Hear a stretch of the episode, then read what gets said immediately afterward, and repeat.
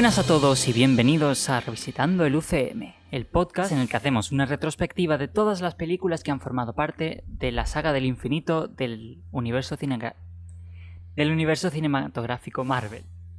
Hoy volvemos al origen, a 2008, con la película Iron Man.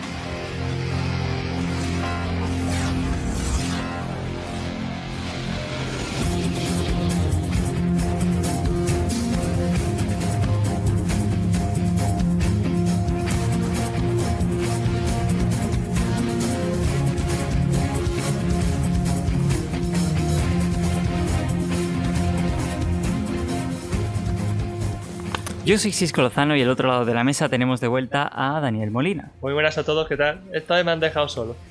Efectivamente, hoy tenemos, estamos otra vez solos los dos, pero bueno, ha sido un programa un poco más precipitado porque eh, las cosas de la vida que, que nos impiden hacer los planes bien.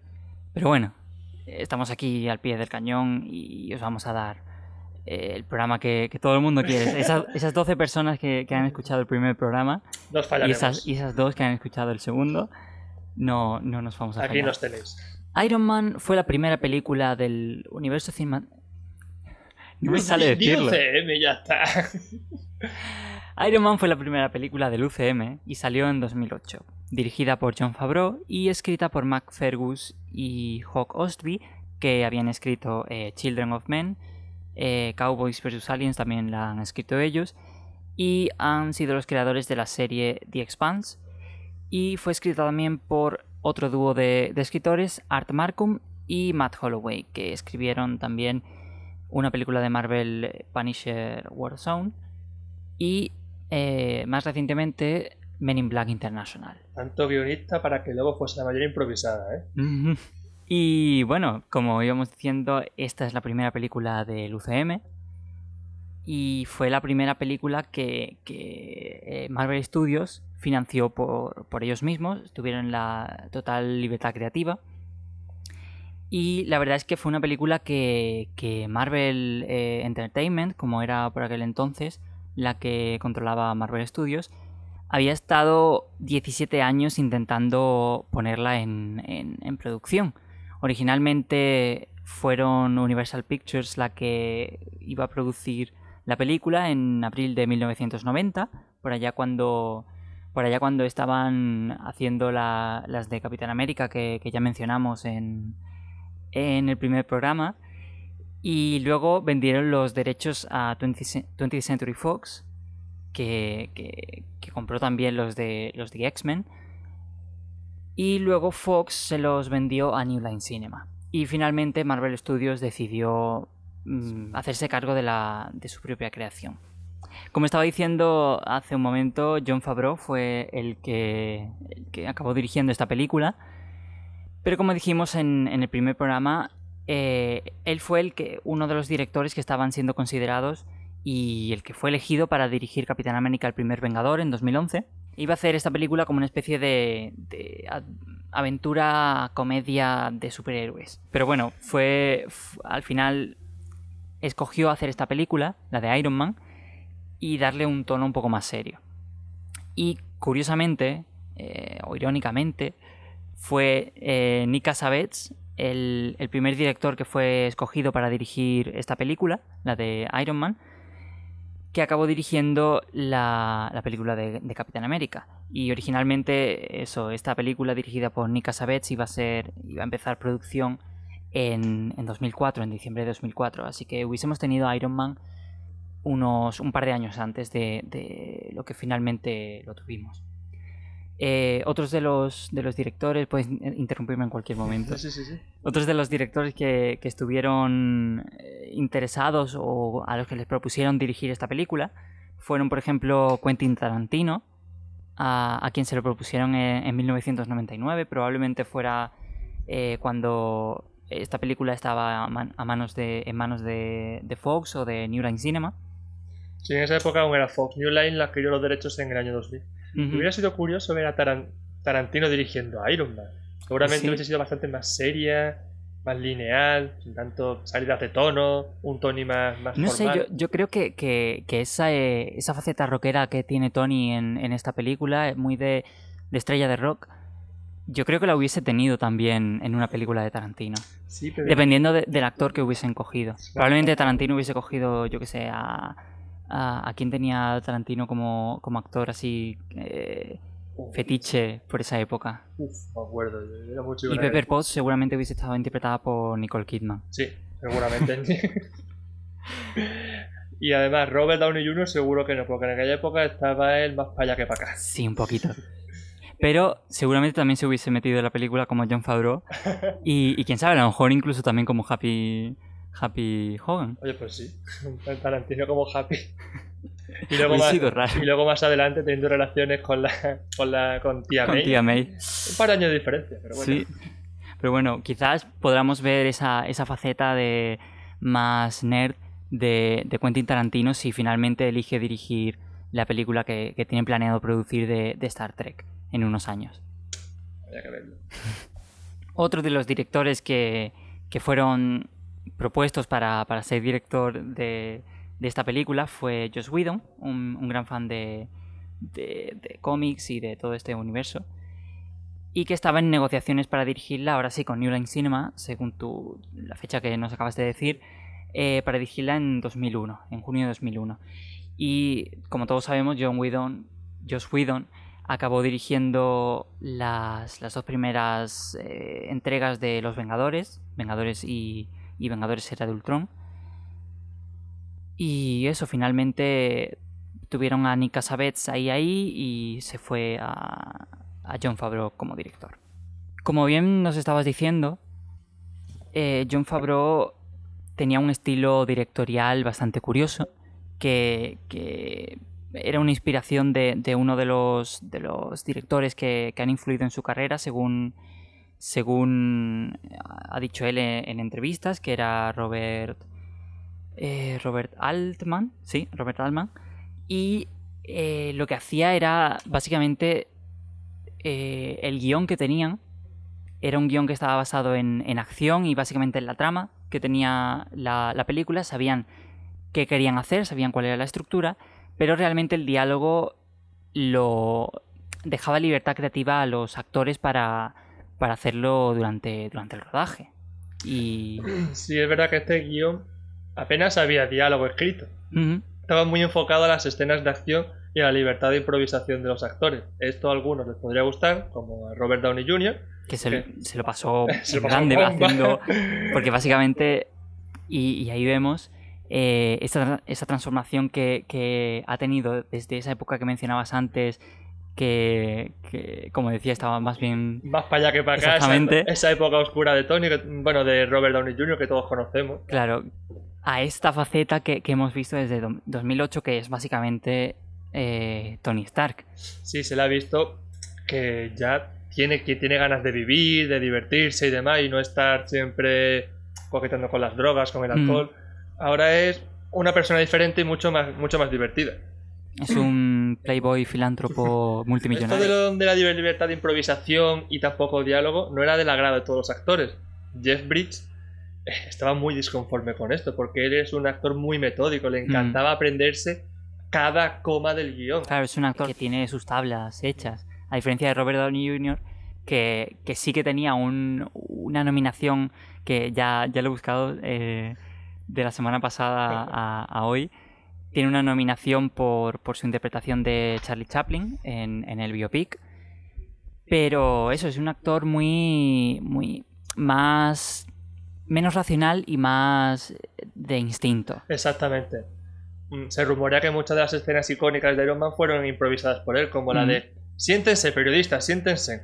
Es que queda tan, tan del estilo de Tony.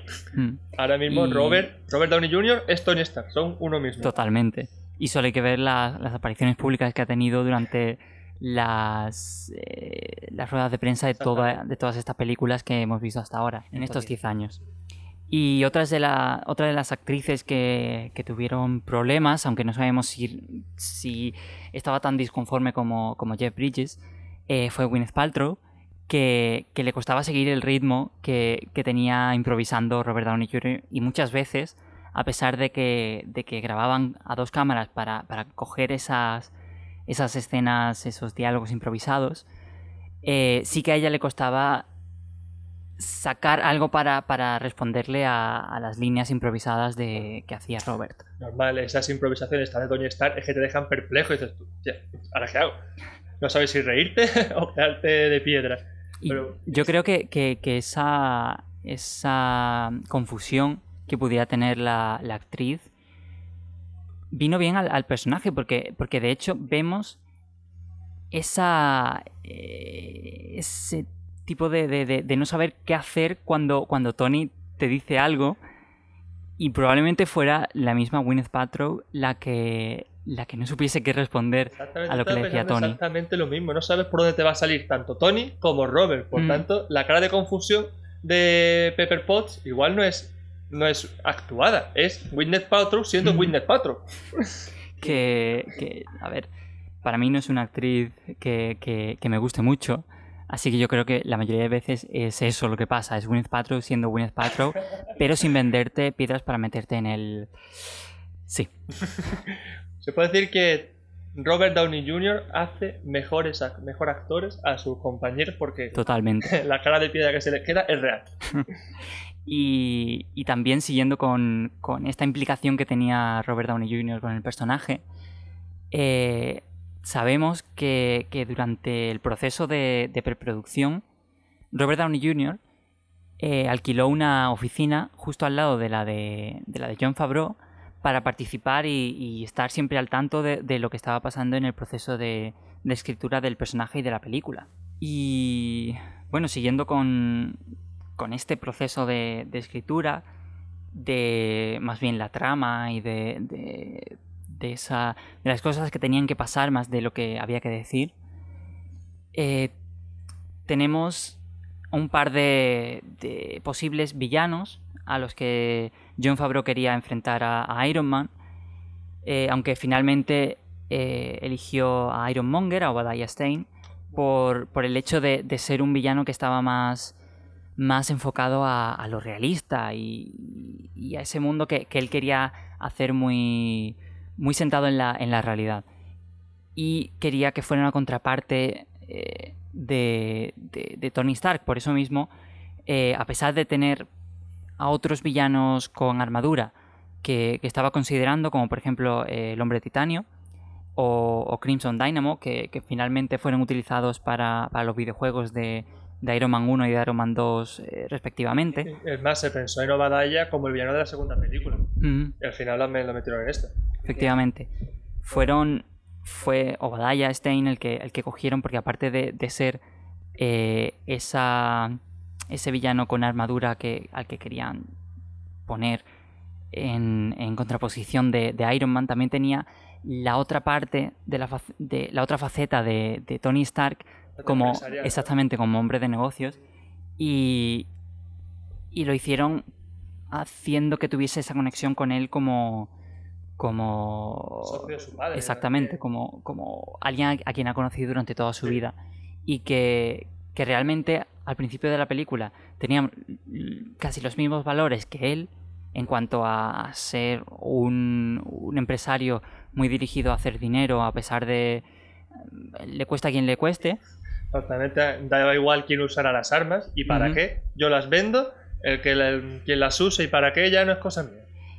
Hasta que él ve realmente quién está usando esas armas y cambia como eh, la forma de pensar que tiene y ahí es cuando entra en, en, conflicto con Obadiah Stein. Exactamente, es por así decirlo la primera gran hostia que le da la vida a Tony y le hace evolucionar. Ya tenemos una evolución muy clara del personaje en la primera hora de película, en la primera hora de vida del personaje. Pasa de ser playboy que solo piensa en sí mismo y en la juerga a decir, tengo una responsabilidad, puedo hacer un mundo mejor con mis recursos, ¿por qué no voy a hacerlo? Estaría mal no, dar, un, paso hacia adelante y se sacrifican, por así decirlo. Sacrifica el dinero que puede ganar por hacer un mundo mejor. Efectivamente, y además es un viaje, un, arco de, ese personaje que vemos desde la primera película de Iron Man hasta su última aparición de Endgame, mm. donde se sacrifica a pesar de, tener una hija, para salvar el, universo entero. Es totalmente lo contrario de, como lo vemos en esa primera escena en la que, en la que se hace un selfie con un soldado. es un cambio que, ha estado mm, cociéndose, por así decirlo, eh, desde durante 10 años. Desde el inicio. Ya, desde el paso 1, ya está Tony Stark evolucionando y siendo una mejor persona. Mm. Dejando de lado sus egoísmos y sus propios intereses para ayudar al universo, ayudar al, ayudar al mundo, a la sociedad. Ya piensa en el bien mayor, en el bien común. Que otra, otro aspecto que se ve muy bien reflejado en Civil War, cuando, con los acuerdos de Sokovia, que ya hablaremos de ello más cuando toque encontrar. Por otro lado, otros, otros personajes no tienen esa, ese crecimiento. El Capitán América sigue siendo el mismo desde la primera película. Y de hecho, eso se, se demuestra con, con, esa escena final que, que, vemos en Endgame. Que realmente él no estaba a gusto en, en este nuevo eh, universo realmente al que llega en la época moderna. Al final vuelve para, tener lo que él siempre había querido. Realmente no es que sea un arco de personaje más simple, pero sí es un personaje con, con deseos más simples. Eso sí. Tony Stark es, es bastante más, más complejo y no por ello un mejor personaje, aunque lo es. en mi opinión, en mi opinión. Pero no, no es por eso. A otra persona le puede gustar más eh, Capitán América. Pero, pero eso. Y siguiendo con, con estos, con estas posibilidades de guion que, hubiésemos podido ver, eh, vamos a hablar de, de, de borradores anteriores del guion en el que se, mencionaban otras cosas, se hacían otros, habían otros cameos, otras versiones de, algunos de los personajes.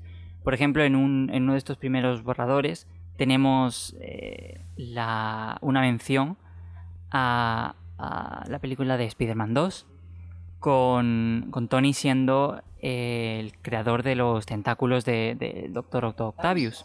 Exactamente, se pensaba que Tony ayudase en la creación de, esa, de esos tentáculos maquiavélicos de Spider-Man 2. Al final, pues se deshecho. No sé por qué. Y, aquí podemos ver eh, una, cosa que, antes, que íbamos a mencionar un poco antes, pero, pero se nos ha pasado, y es que eh, esta película eh, fue la primera que, como dijimos, estaba producida por Marvel Studios, pero también es una de las primeras en las que Kevin Feige tuvo control creativo junto a Avi Arad, que, que seguirá siendo productor en, eh, también en El Increíble Hulk, en la siguiente película de, este año, de 2008. Y, vemos cómo, intentaron ya desde ese primer momento hacer un universo compartido eh, con las otras eh, propiedades de, Marvel que habían estado en producción, que ellos dos también habían participado. Avi Arad ha seguido produciendo estas películas de, de Spider-Man ah, después de, que terminase la primera trilogía, la de, la de Sam Raimi. Ha seguido produciendo eh, The Amazing Spider-Man. Incluso creo que tiene un, rol de productor ejecutivo, aunque sin ningún tipo de, de influencia creativa en las películas de, Homecoming y de Far From Home. Hmm, en la de Homecoming seguro, en Far From Home no, estoy mm. seguro, pero en la primera seguro. Y también en Ghost Rider, no sé si lo han mencionado. No, no lo he mencionado. Pues, pues también, efectivamente. También estuvo ahí. Y en X-Men. Sí, efectivamente. Avi Arad y Kevin Feige fueron realmente los que estuvieron. Fueron la conexión con Marvel Studios que tuvieron todas estas películas que se empezaron a hacer por otras productoras en, en esos últimos años de los 90 y, primeros de los 2000, desde X-Men hasta Spider-Man o las más, eh, por así decirlo, menos eh, para el público generalista como fueron Ghost Rider, que un poco sí por ese papel de... O sea, por, esa elección de, Nicolas Cage como, como actor principal, o eh, otra de las películas que, más tarde han sido incluidas de nuevo con más o menos canonicidad en, el UCM, como pueden ser eh, Punisher Warzone, que ya hemos mencionado antes por los, guionistas de, esta película. la pareja que de Kevin Feige había también tuvo un gran peso John Favreau a la hora de crear todo este entramado de universo y demás. Estos tres hombres veían que el potencial de los superhéroes estaba siendo muy, muy desaprovechado por el resto de productoras.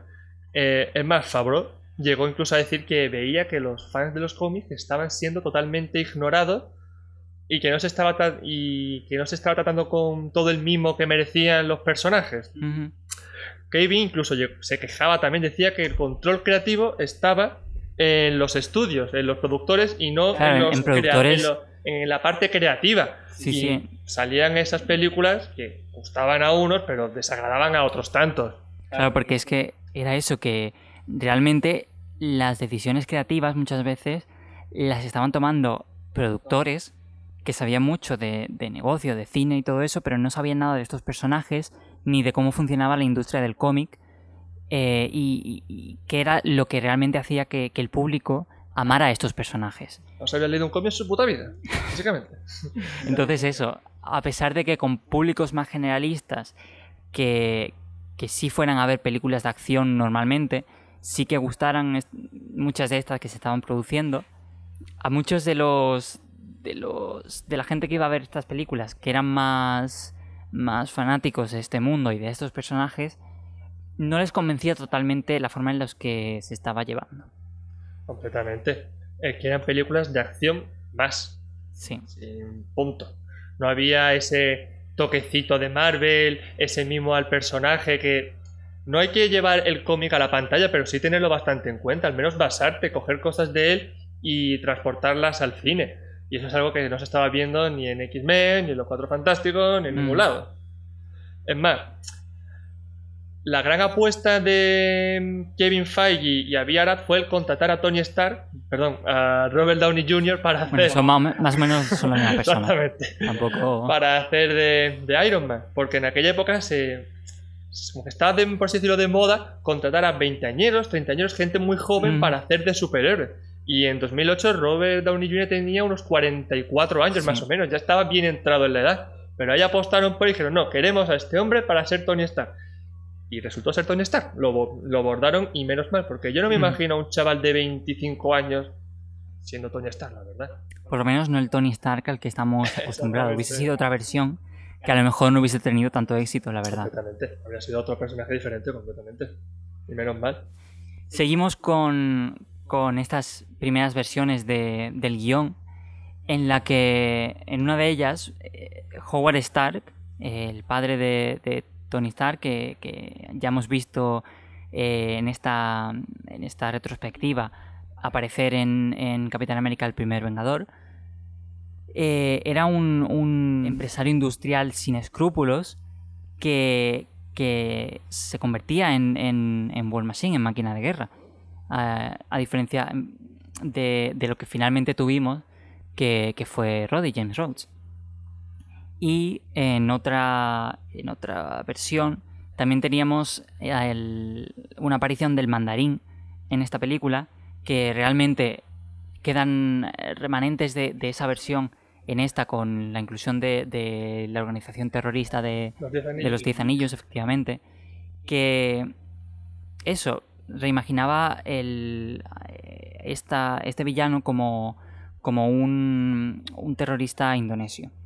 Sí, pero al final se descartó al mandarín porque, por lo que dijiste antes, se le quería dar un toque más realista a la película. Mm. Y este personaje tiene muchos, muchos mucha magia. Exactamente. Con los 10 anillos, que son los que dan los poderes, y al final, mm. pues se descartó por eso. Y también se le veía un poco, decían, anticuado el concepto del personaje. Sí, y eso, se decantaron más por, por incluir esa, esa organización terrorista de, de, los Diez Anillos. Es un guiño al, mandarín original. Mm, y tenían el objetivo ese de, de hacerlo como un poco más como, como fue el emperador en las películas originales de, de Star Wars. De un villano más en las sombras, que moviese los hilos y que no apareciese hasta la tercera película, que fue lo que, lo que hicieron. Sin embargo, no fue el mandarín original que acabó apareciendo, pero bueno, eso ya lo, analizaremos más tarde. Y, bueno, tenemos finalmente al mandarín en la próxima película de, de Shang-Chi, eh, Shang-Chi y la leyenda de los Diez Anillos, que ahora ya se están atreviendo a hacer ese tipo de, cosas más, más alocadas y, menos asentadas en la realidad. Si no, se atreven después de meter a Doctor Strange, ya no sé cuándo lo van a meter. Pues sí.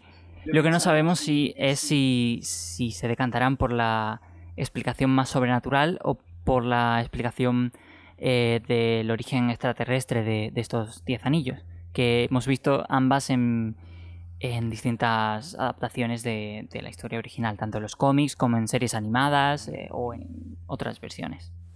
En cuanto a la versión final del guion, eh, Fabro quiso, como has, como has dicho antes, eh, quería que tuviese ese, ese feel, ese, esa parte eh, tan, tan de cómic y contrató a algunos de los creadores más importantes de, que, habían trabajado para Marvel, como podían ser Mark Millar, Axel Alonso, Brian McElbendis o Joe, Quesada, eh, para que revisaran el, el guion y le dieran consejos sobre cosas que podían mejorar o que se podían hacer mejor para, conseguir esa versión que querían de, un Iron Man realmente eh, de, los cómics a pesar de, esa faceta realista que querían darle a la película. Y Brian Michael Bendis fue también el que escribió esa escena última, los créditos, que inicialmente no iba a ser los créditos, pero sí lo fue, eh, en la que aparece Nick Furia, eh, escribió tres páginas de, guion y de, esa, de esas tres, básicamente los, eh, John Favreau cogió eh, las líneas que más le gustaron para, hacer finalmente esta, esta, escena que fue grabada en secreto con, con una unidad de esqueleto, una unidad básica de, de producción, básicamente un cámara, un cinematógrafo y poco más, la gente son un poco más. Un tío con micrófono y ya está, y para adelante. Y, y, eso, esta, esta escena no se, no se puso en, en, las primeras versiones de, que se proyectaron de la película, en la preview. Y fue una sorpresa que se incluyó en, cuando se sacó a, a los cines, a, público más. Sí, realmente a público. A público ya está. Y ya que hablamos de, Nick Furia, vamos a empezar a hablar de, los personajes. Eh, Nick Furia eh, aquí es interpretada por Samuel L. Jackson, fue la primera vez que, lo vimos interpretar este papel, a pesar de que en, la película que analizamos la semana pasada ve una introducción perfecta para el personaje. Que, si se ven en este orden que estamos siguiendo, esta sorpresa al final de la película... No te la llevas. Yo creo que sí, que, que como que a mí me, me resultaría mucho, mucho más gratificante porque conozco a este personaje y sé que si no, he si no he leído los cómics, sé que este personaje es un personaje que está creando la iniciativa Vengadores. Bueno, eso sí. Y podemos saber por qué está reclutando a, a Tony Stark. Sí, pero a lo mejor al verlo de primera no lo reconoces, lo ves calvo con el parche. pero también resuelve ese cliffhanger que nos deja la película de Capitana Marvel de qué ojo elige para, para ponerse, que realmente no elige ninguno, sino que se pone un, un parche. Y la cosa es que eh, esta versión de, Nick Furia, eh, siendo un hombre afroamericano, fue, apareció por, por primera vez en, en, los cómics de Marvel Ultimate que de hecho estaba basado en Samuel L. Jackson, que hmm. dio su, su permiso explícito, siendo fan de, de, los cómics. Y de hecho en un, en un número de, de, estos cómics, de esta serie de los Ultimates, se menciona, o sea, el, personaje de Nick Fury menciona, están hablando de qué, qué actores los interpretarían en una película, eh, es muy meta esta escena. tengo que buscarla. Dice que él no querría ningún otro actor que no fuese Samuel L. Jackson que lo interpretara. Y finalmente es eso, es Samuel L. Jackson el que interpreta esta, esta versión del, del UCM y que eh, más tarde se va a introducir, de hecho, en el universo eh, principal de Marvel, el 616, como un hijo perdido, un hijo bastardo de, de Nick Fury original que, de que hablamos en, el primer programa, que, que tuvo durante, durante la guerra. Y hablando de guerras, eh, Tony Stark, eh, originalmente en los cómics, se, se convirtió en Iron Man a raíz de la guerra de Vietnam. Pero claro, esta guerra es de los años 60. Exactamente, si querían darle un toque más actual, no podían llevárselo a la guerra de Vietnam de finales del siglo XX. Ni siquiera a, a la guerra de, del Golfo, que, luego se, se en los cómics. Eso iba a decirte, se, se mencionó. Pues por eso, era en 2008 aún estaba latente la tensión de América con los países árabes como Irán, Af- Afganistán y demás. Pues qué mejor manera que lo secuestrara una guerrilla islámica. Claro, los, los afganos. Mm.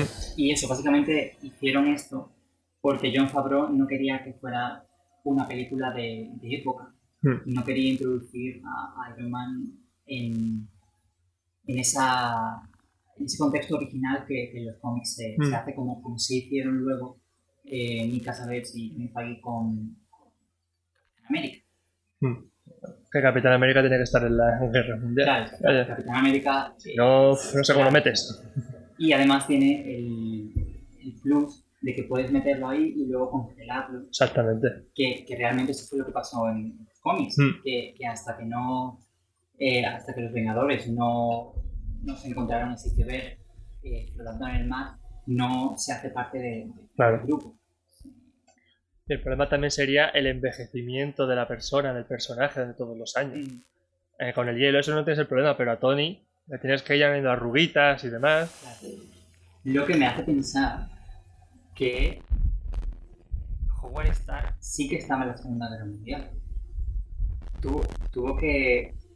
Pero claro, luego en Endgame sí, sí que tiene 53 años cuando, cuando todavía Tony no, no nació. Eh, yo también he tenido muchos quebraderos de cabeza Sí, con sí. el tema de la edad, ¿eh? Sí. Anoche no me dejaron dormir. Que curiosamente ayer descubrí que ambos, tanto Tony como Howard, tienen 53 años en esa escena que comparten en, en Endgame. Oh, qué bonito. Sí. y, y bueno, así que también es una de las, de las razones por las que pudieron tener a ese, a ese Tony de 40 años, más que uno de veintitantos, para poder eh, cruzar esas historias con Howard Stark en la, en la Segunda Guerra Mundial. Y bueno, ya que estamos eh, de vuelta a- eh, con el personaje de Tony, eh, podemos seguir con, con los actores que estuvieron interesados o rumoreados o en la, en la lista corta para, para interpretar a, a este personaje. Y es que tenemos a, a dos actores que, personalmente nunca me los esperaría para, interpretar a este personaje, como pueden ser Nicolas Cage y Tom Cruise, porque no sé, no, no tienen, tienen ese, ese feel de, de, de acción, de actores de acción, que a lo mejor si hubiesen podido tener en una película producida por, por otra gente que no fueran eh, estos tres eh, hombres de los que hemos hablado antes, eh, y hubiese sido una película de acción más, no hubiese sido el, ese Iron Man que, que tenemos.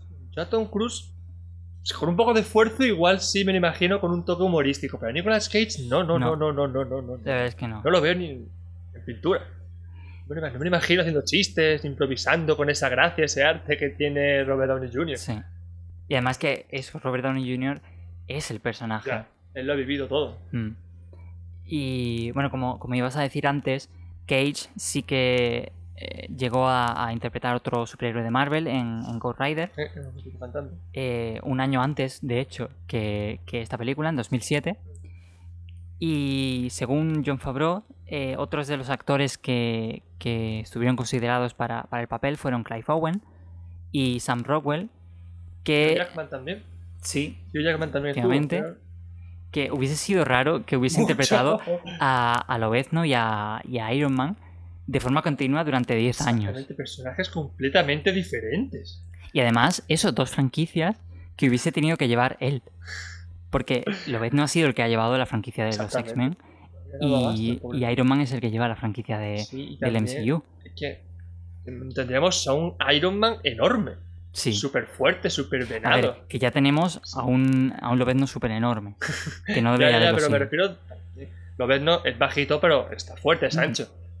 Tony Stark es una persona más de talla media, talla normal. No, no ese bicharraco que es Hugh Jackman.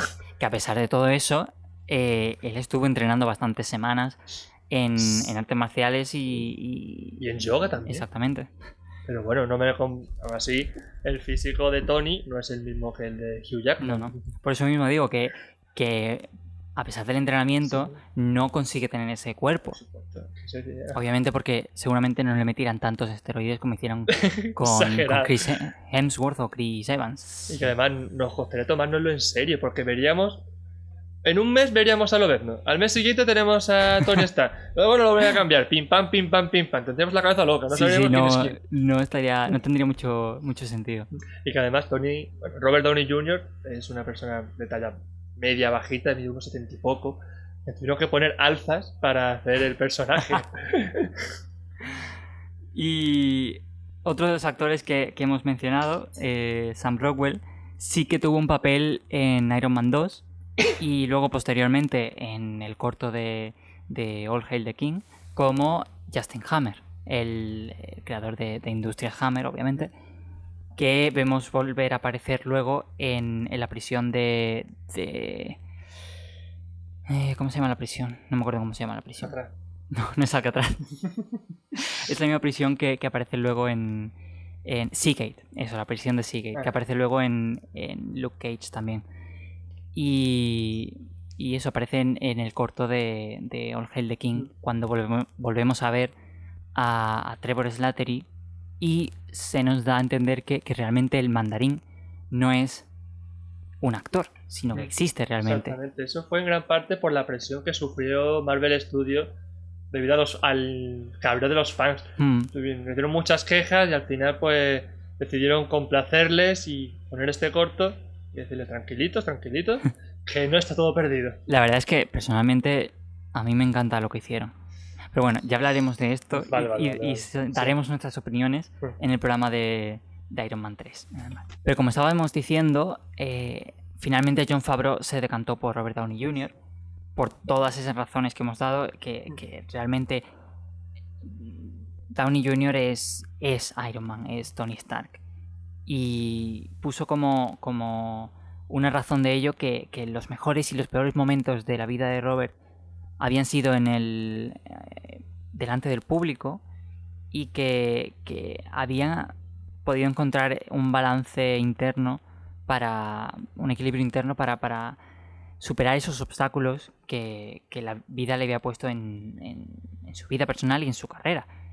Y, y eso, pensaba que, que, eso era realmente lo que, lo que representaba a Tony Stark. Por eso considero que, este actor era el perfecto para, interpretar a, un personaje que fuera un.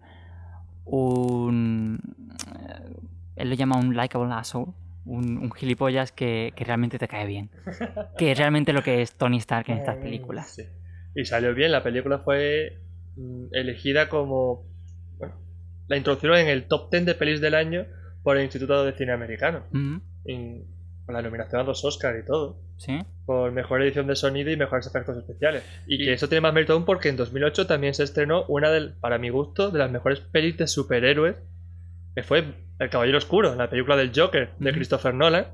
Y que si el competir con esta película tiene un gran mérito porque para mi gusto fue de las mejores. De hecho, una de las, de las inspiraciones para, el tono de la película que, que tuvo John Favreau fue, fue la primera de esta trilogía, mm. Batman Begins, que salió en 2005, además de, otros eh, tonos como eh, James Bond o las novelas de Tom Clancy.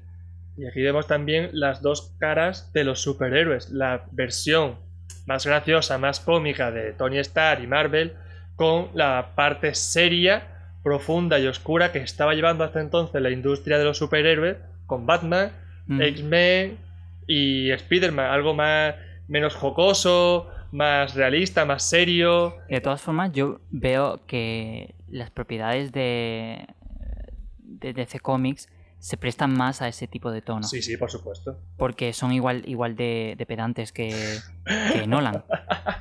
Entonces, no sé.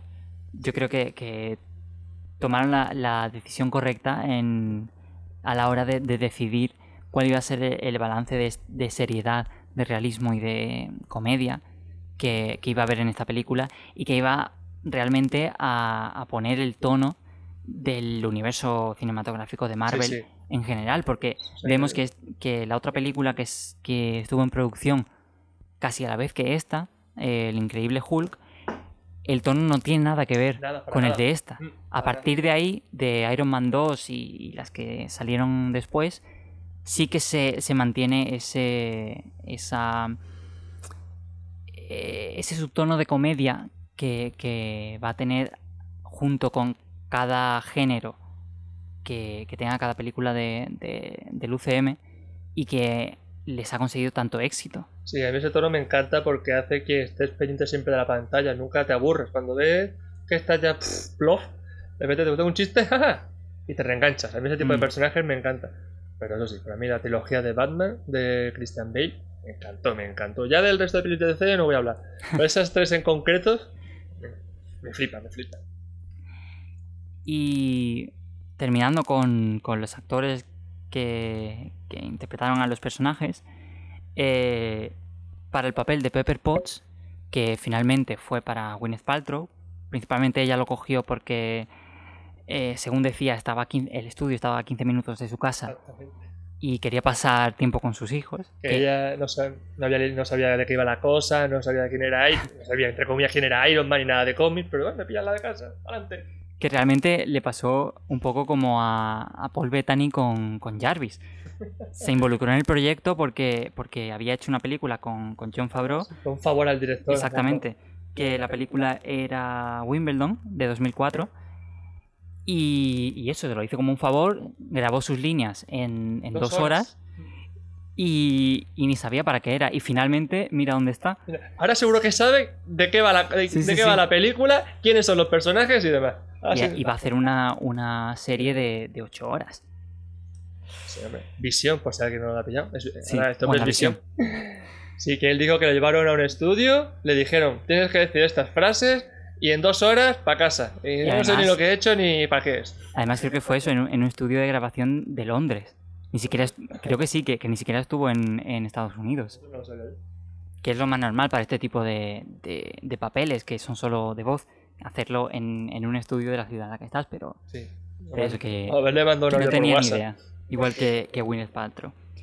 Eh, y eso, otra de las actrices que, estuvo, estuvieron consideradas para el papel de Pepper Potts fue Rachel McAdams, que finalmente sí que, sí que entró en el UCM con el papel de, de Christine Palmer, creo que era, en Doctor Extraño. Y la, la verdad es que eh, Marvel consigue los, los actores que, que les gustan, al final acaban metiéndolos. Ah, Hombre, también es porque los actores no son tontos. A ver, al principio, al principio, dicen, esto a lo mejor no tira para adelante, no quiero hacerlo.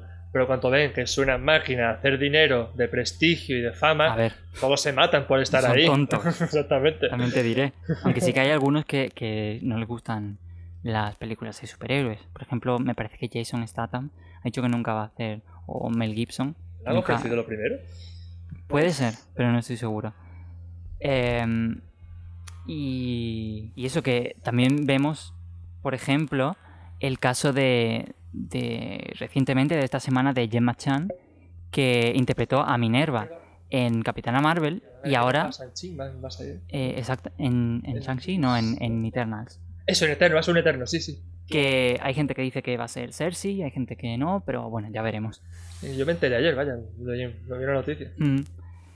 Y el, el último personaje así importante que, que vemos introducido en esta, en esta película es el personaje de, de Roddy, que lo interpreta un actor que no es el al que estamos acostumbrados, Don Cheadle, sino que es, Terrence Howard. efectivamente, Y se dice, dicen las malas lenguas, que no lo renovaron para el resto de películas porque pedían muchísimo dinero y Marvel Studios no, no cedió.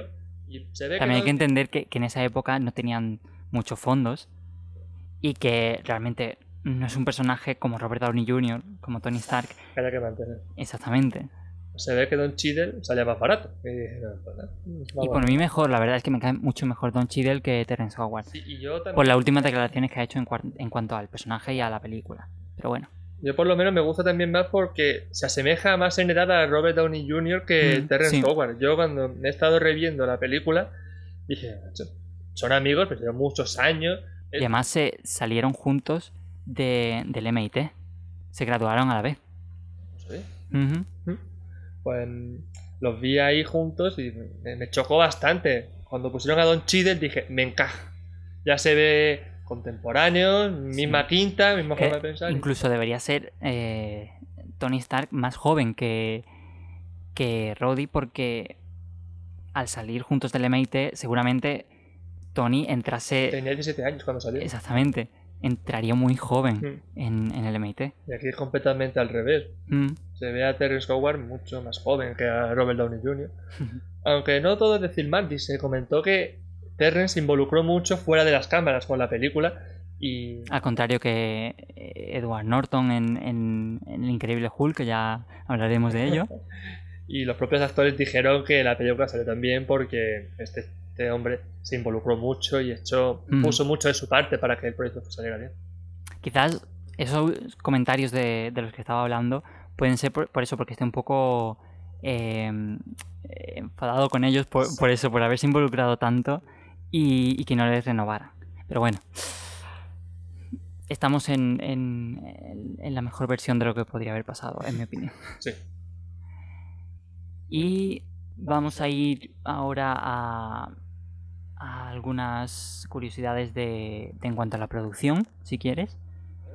Eh, vamos a hablar, por ejemplo, de la armadura de, de Iron Man. Cuatro, más de 450 piezas. ¡Wow! Se dice pronto, ¿eh?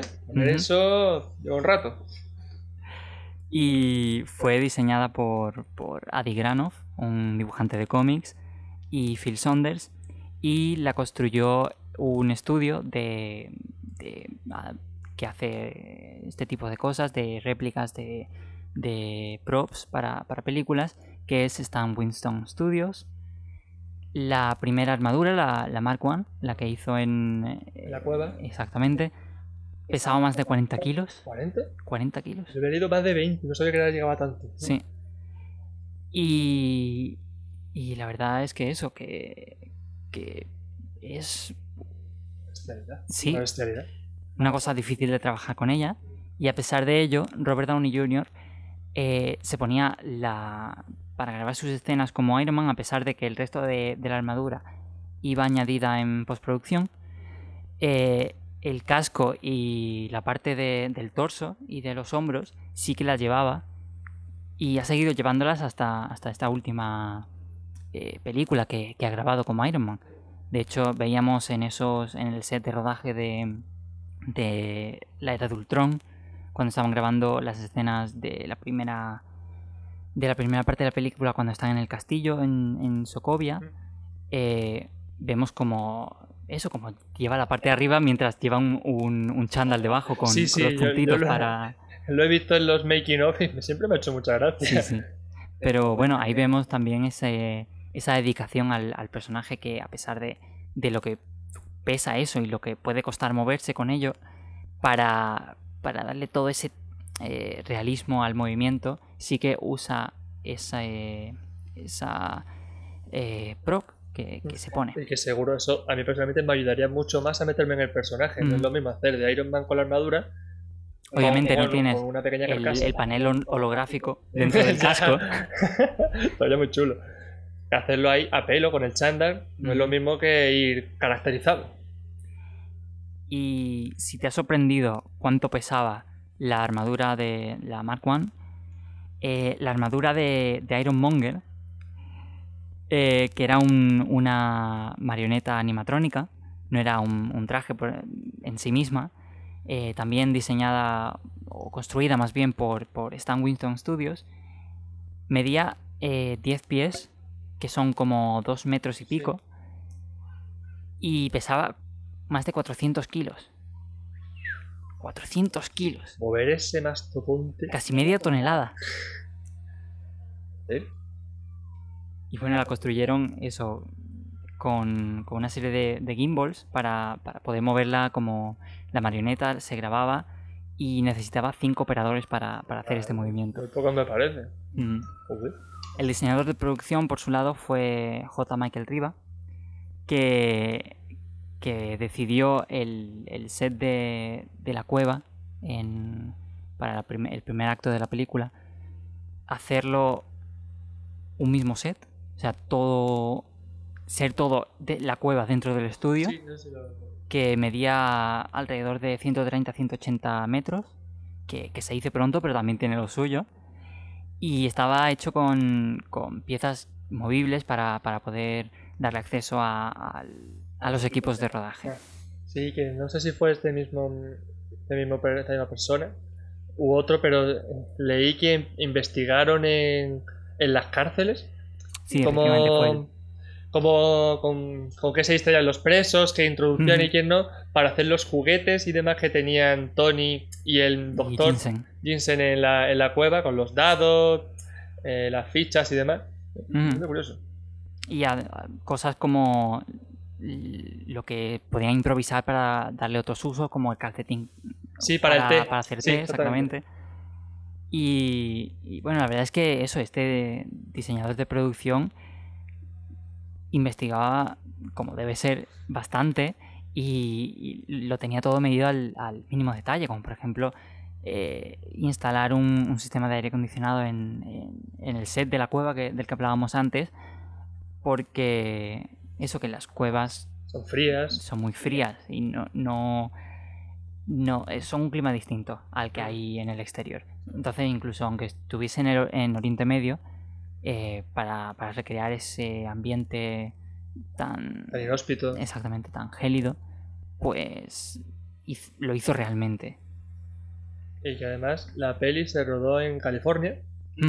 Porque John Favreau decía que en la costa este ya había demasiados superhéroes. Sí. Y dijo, ¿cómo va? Sobre todo en Nueva York dijeron, "Mm, aquí está ya muy masificado. Y Vamos a finalmente- llevárnoslo allí. Y a finalmente, California". mu- eh, Tony Stark se mudó a Nueva York con la, la Torre Stark. Que más tarde va a ser la, la Torre de los Vengadores.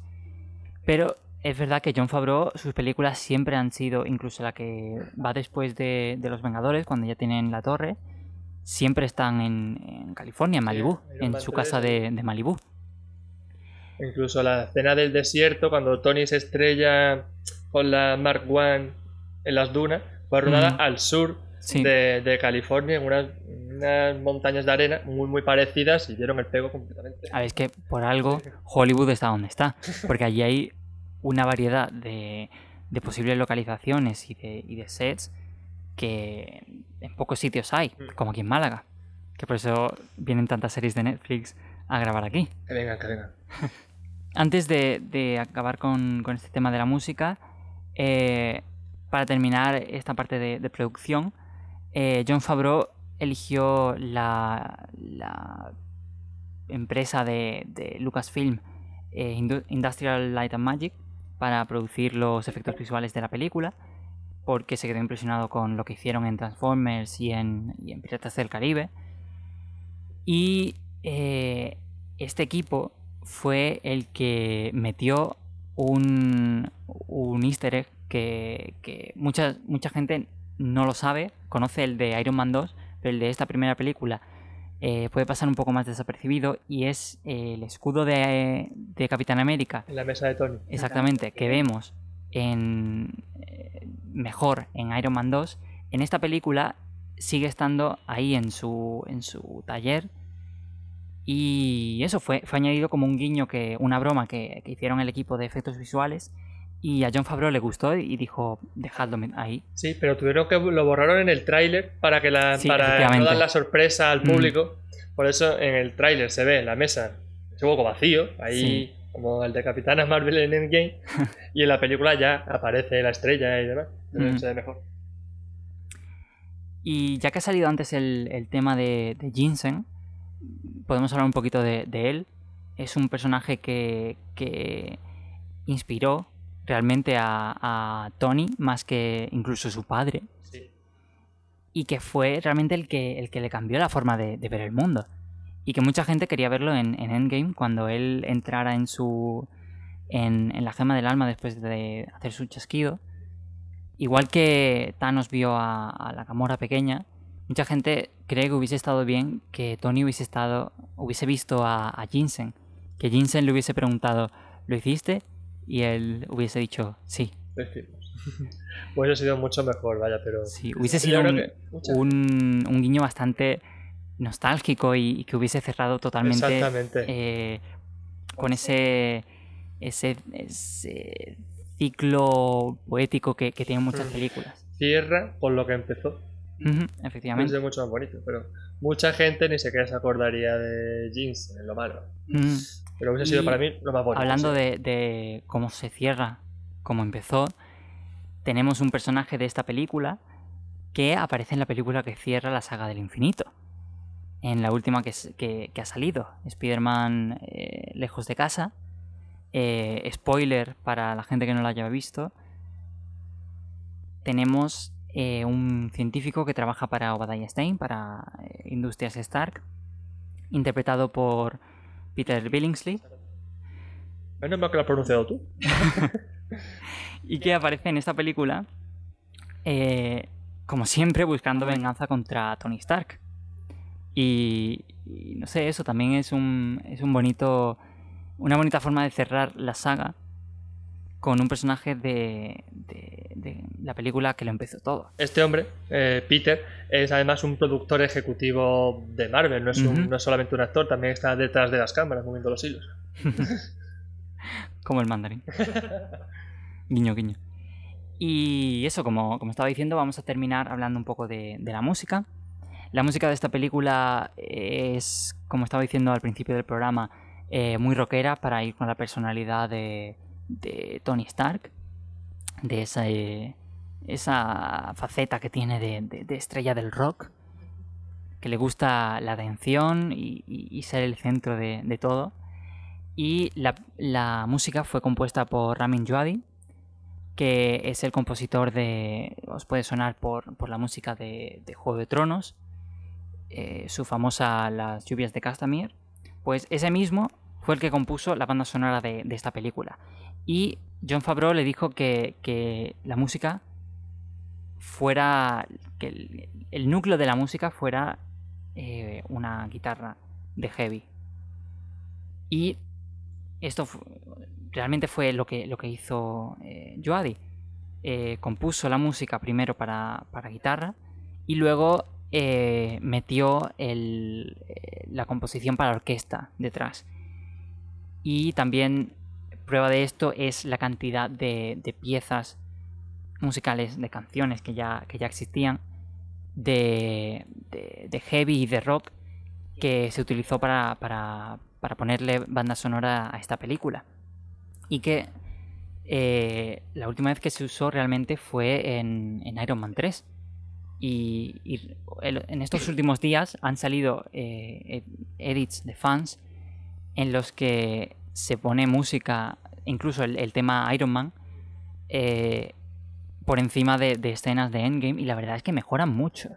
Tanto la escena en la que, en la que llega al complejo de los Vengadores y le da el escudo a Capitán América, que eh, le han puesto como si en el coche llevase música heavy, como él suele hacer. Muy suyo, muy... Exactamente, que la verdad es una cosa que no entiendo por qué no ha seguido haciendo.